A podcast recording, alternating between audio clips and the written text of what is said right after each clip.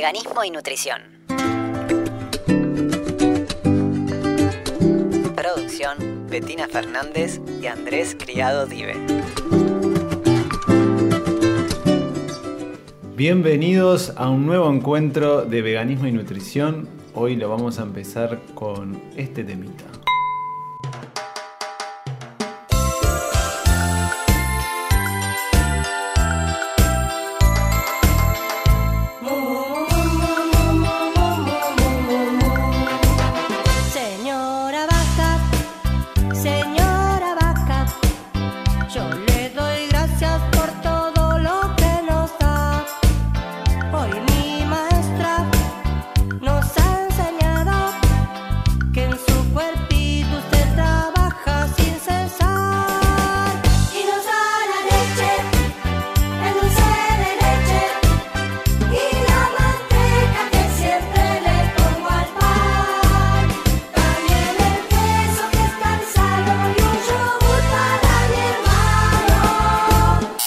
Bueno, ¿alguna vez nos preguntamos qué es lo que nos da la vaca realmente? Qué difícil pregunta, ¿no? Sí. ¿Cómo nos podemos cuestionar este tema?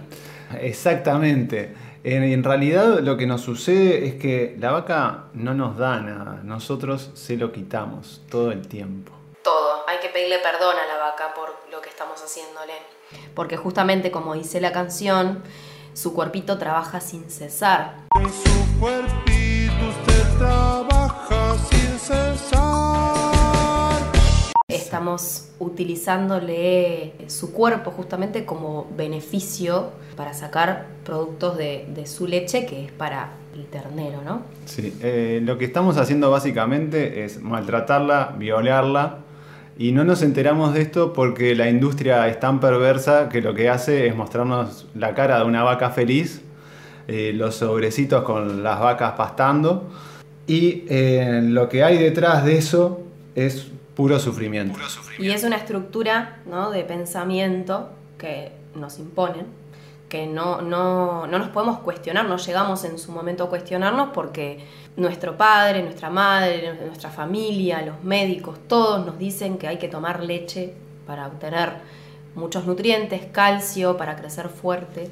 Y es difícil salir de esa estructura de pensamiento. de Sí, hasta inclusive lo ponen a la leche, por ejemplo, en el momento que uno se siente bien o cuando se siente mal. O sea, ya nos meten a los lácteos en los momentos eh, más habituales de nuestro día, o sea, para el desayuno, para la merienda y también si uno se llega a sentir mal, eh, también debe consumir algunos tipos de lácteos, como por ejemplo el queso, para retener, no, no tener diarrea, por ejemplo. O para adelgazar. O para también. adelgazar también, quesos magros. el yogur integral, sin azúcar, siendo que además de, de venir de un sufrimiento de un animal sintiente, también vienen, vienen en conjunto con un montón de químicos, con un montón de hormonas, con un montón de, de- aditivos que no necesitamos, que nuestro cuerpo no está preparado para recibir porque no somos una vaca. Y bueno, más que nada viene acompañado de- de enfermedades. Esas enfermedades, ya que nos vas a hablar hoy, vos Betty. Hoy mismo, hoy mismo eh, les voy a hablar. Estuve ahí investigando unos temitas. eh, Sí, tengo entendido que hace un tiempo atrás hiciste un artículo para la revista Red Ecológica. Exacto, sí. He escrito varios artículos para ellos. Uno de esos fue enfermedades asociadas a los lácteos, así que pueden entrar a su página este, y poder ver en el blog todo lo que, lo que vamos escribiendo. Eh, me llevó un tiempo porque, bueno, estuve investigando, leyendo este, estudios científicos, que por suerte también pude sacar desde el posgrado de, de alimentación basada en plantas que hice. Pero bueno, hoy les voy a contar un poquito de esto. Buenísimo, porque haciendo un paréntesis, da, nosotros en capítulos anteriores ya sabemos los beneficios del calcio, por dónde lo podemos obtener, más allá de este mito que hay de que siempre la leche nos da el calcio, ¿no? ¿Cuáles son esas enfermedades que, que vos pudiste descubrir?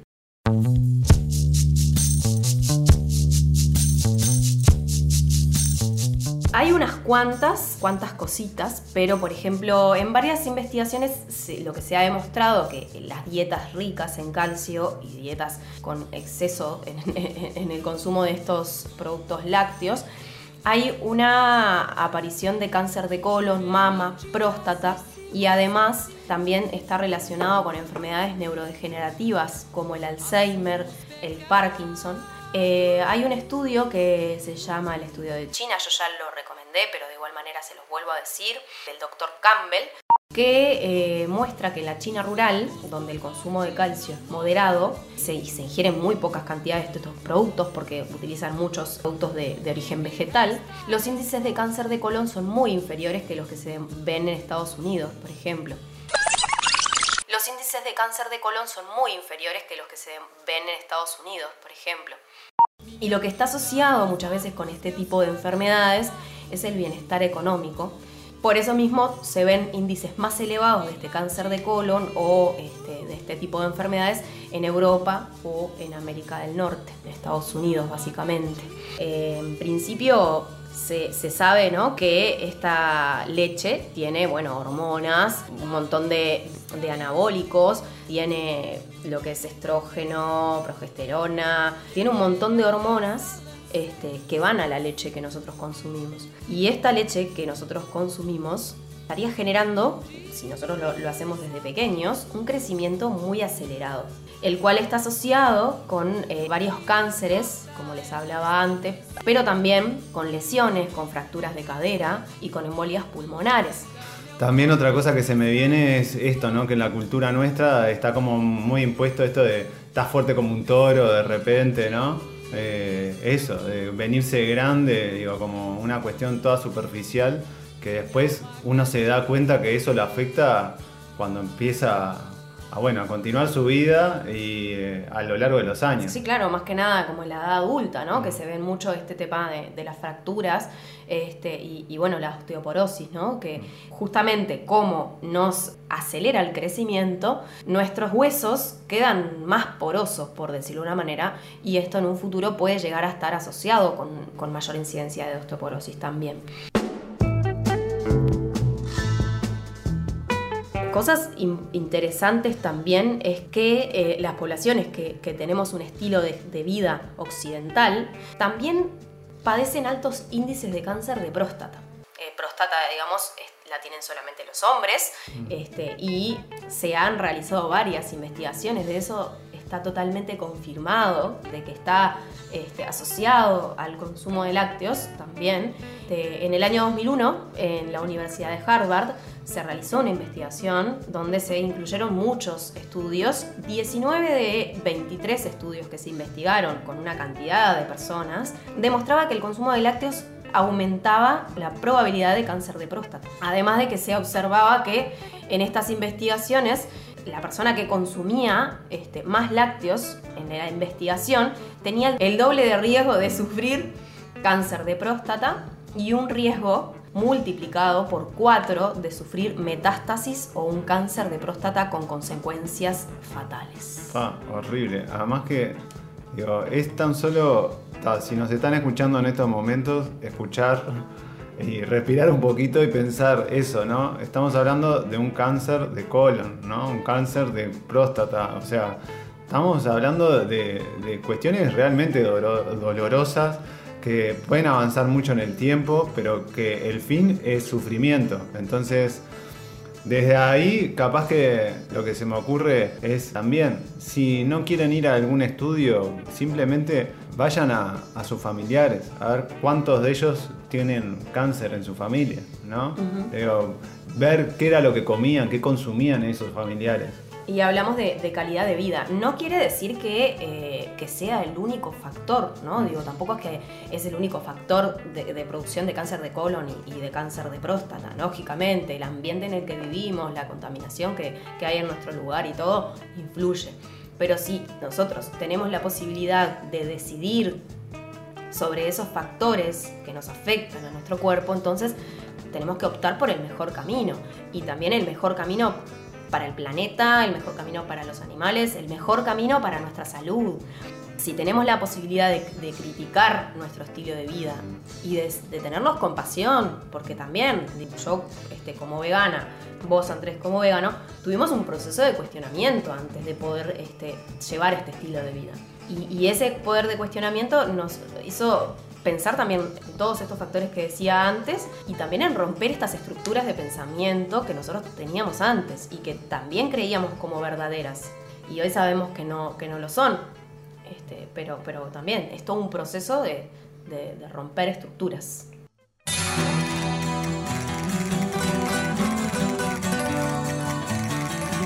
Y ahora, ¿qué más nos vas a contar sobre qué otras enfermedades estuviste viendo?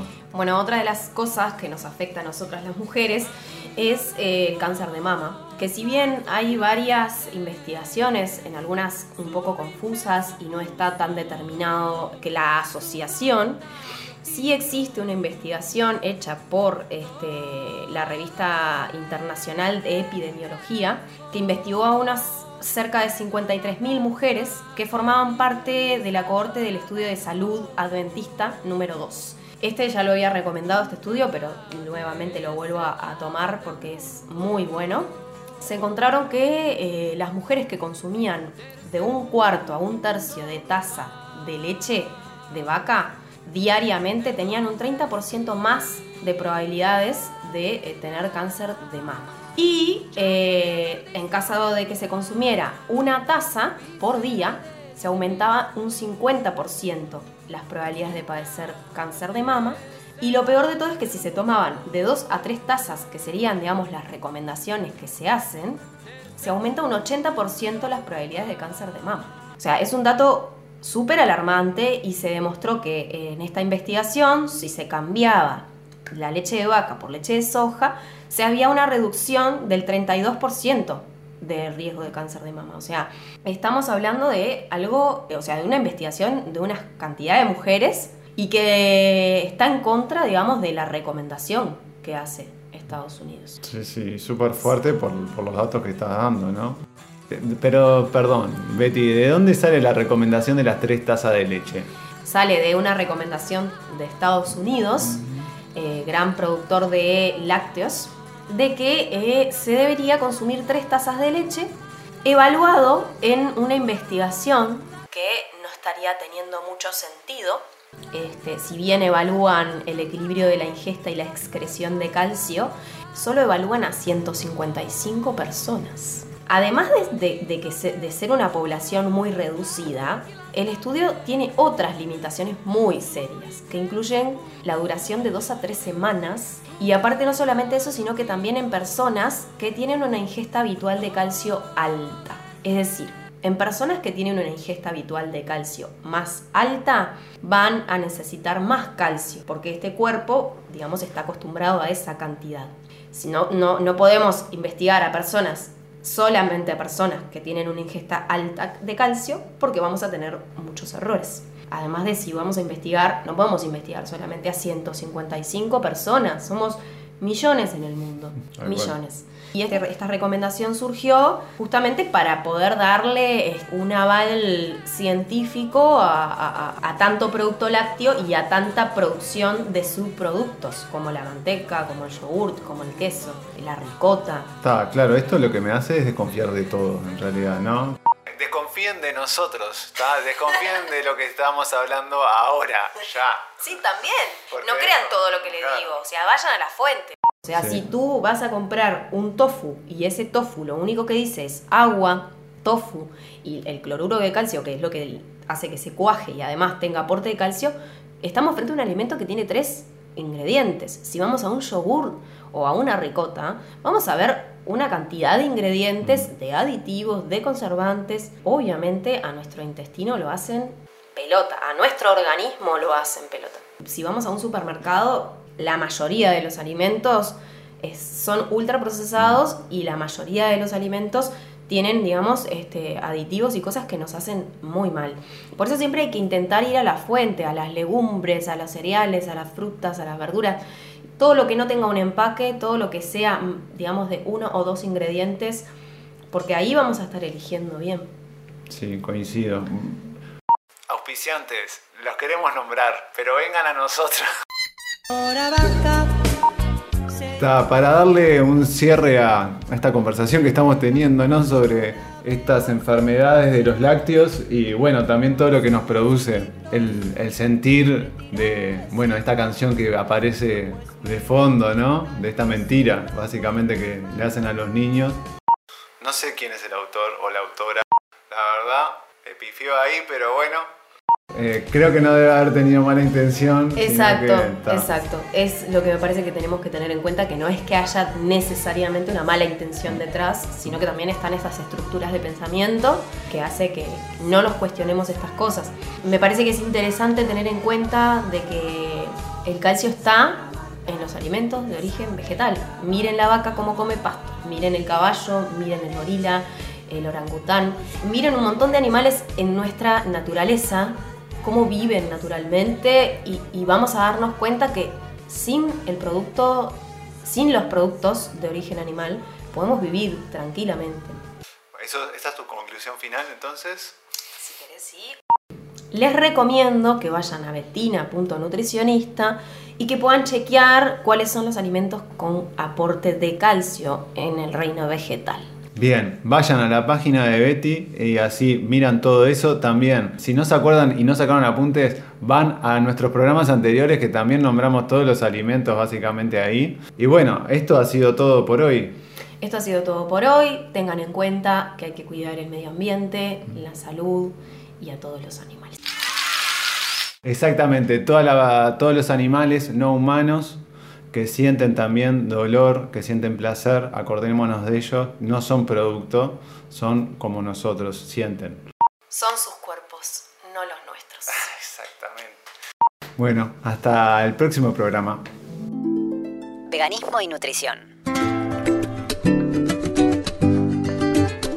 Producción, Betina Fernández y Andrés Criado Dive.